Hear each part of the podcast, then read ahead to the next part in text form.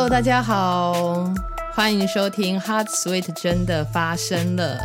我们又在 Podcast 上面见面聊天啦。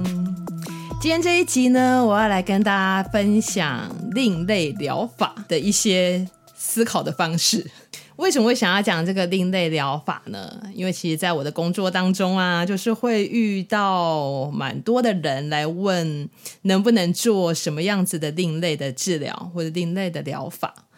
对，那通常其实我会发现，就是现代人已经越来越少会来跟那个医疗人员说了。为什么呢？因为我们通常都会直接跟他说不行嘛，对不对？对啊，那你想想看哦，如果是那个你想要做一件事情，想要接触一样事物，然后另一个人一直跟你讲不行，你就是不能去做，你是不是会越想做？对，我后来发现真的是这样子，对啊，所以我后来就就不太会直接跟他讲不行啊，吼，对，但是我就在想说，有什么方式是可以让啊、病人或者是一般的民众会更清楚所谓的另类疗法？或者是他可以怎么去做一个思考跟选择，对，然后我就自己整理归纳出来了两个方式，就是可以怎么样子看待、选择或者是思考另类疗法。那在讲什么方式之前呢、我觉得要先把那个另类疗法稍微定义一下。我这边讲的另类疗法比较偏向于是嗯轻度性质的，呃，侵入性质指的就是可能他需要。注射，或者是可能需要接触到身体里面，好，或者需要涂抹，对。那另外一个就是他可能是需要花一大笔钱去买产品、买疗程这一种，我指的是这一种，对。因为其实其他像很多的大家听过的啊、什么音乐治疗啊、宠物治疗啊、园艺治疗啊，这可能我们天天都在做，对不对？就是像这样子的，它也是一种另类治疗嘛，另类疗法。对，但是我这边今天要讲的那种选择就不太是偏向这一类的，而是刚刚讲的需要花一笔钱去买产品，或者是它就是会侵入到体内的，有些侵入性措施的。OK，好，那是什么方式呢？有两个，一个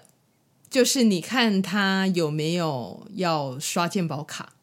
对啊，如果是有要刷健保卡的话，相对会比较安心。那大家不要小看刷健保卡这件事情哦，有刷健保卡的地方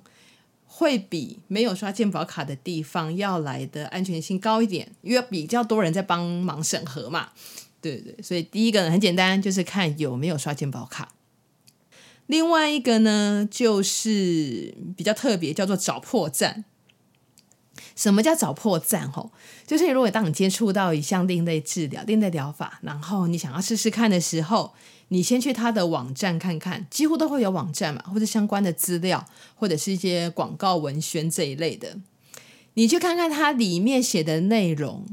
有没有什么是你看不懂、觉得逻辑怪怪的、觉得有问题的，把这些东西记录下来。然后你要像柯南一样哦，要像柯南一样去找里面他写的破绽，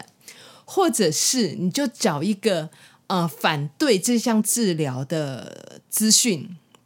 去看看这些资讯里面他们是怎么样在说这件事的。意思就是什么？换一个方向看这个这个事情。对，我们可以不用预设立场，可是我们可以换一个方向看事情，看看有没有另外一个面向是我们没看到的。哦，对，然后你把这些面向记下来之后，呃，比较好的方式可能可以去就问本人那样最好。我就说，哎，你这网站上面这样写，我可能不是看懂，你可以跟我讲个什么意思吗？那有的时候就是可能找找本人看也没有这么这么方便，或者成本真的太高了之类的，然后对，那可以怎么办？我觉得可以，你可以找你身边就是专业人员帮忙看。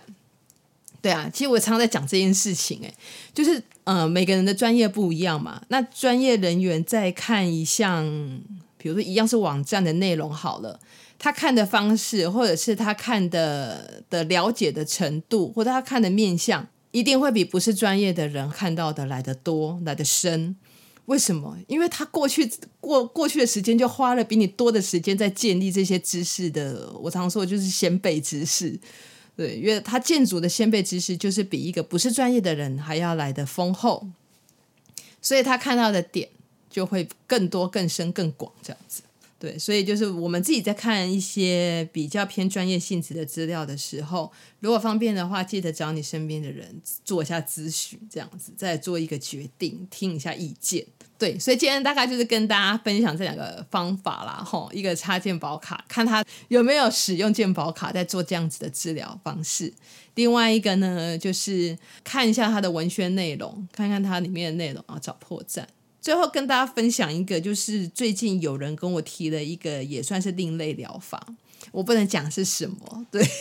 这样子有一点那个不太好。反正就是一个一个特别的治疗的方式，我有听过啦，对，他只是就是对他还是有蛮多的质疑。对，然后我就上了那个他们的网站去看，我就看他里面写的内容。那我当然看一看，我就大概知道说哪边可能是我觉得会有逻辑上会有问题的地方，或者但当然也有可能是他描描述的关系啦。对，可是我就可以找出几个破绽跟疑点。可是我就觉得很奇怪，为什么有这么多的人还是会去做这样子的一个治疗的方式？而且很奇妙的是，我发现都是一些年轻人哎，就是一些就是不会说很难搜寻到到资料的，对网络也很熟悉的人，反而他。会去相信哎，啊，我就有点好奇啊，我就有点好奇为什么会。于是我就去看他的那个心得分享跟啊、一些网络的那个什么留言，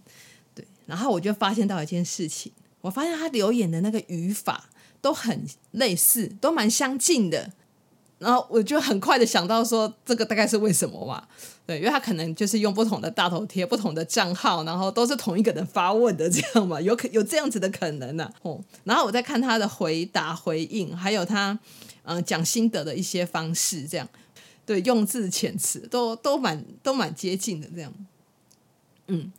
对，然后我在猜说，也有可能就是会设计一些那个机器人做回应吧？那。其实用机器人在网络上面就很普遍啊，这对，你看我们一般用那个 Light 都可以用机器人做回应的，所以其实我觉得现在技就这种技术对架网站的人来说并不难，并不难，嗯，所以其实我们在看资料之前，对啊，就记得刚讲的这个方法，找破绽试看看。说起来蛮有趣的哈，就是以前的电台在卖药，大家才会听，然后现在的电台是在教大家怎么找卖药的破绽，这样子蛮有趣的。好，那今天就跟大家分享这两个方式，一个看这家院所有没有使用健保卡，那第二个呢，找看看一些反面的资料、反对的资料，或者是里面有没有什么破绽。那今天这一集就跟大家分享到这边喽，我是新田，我们下一期 Podcast 再见，拜拜。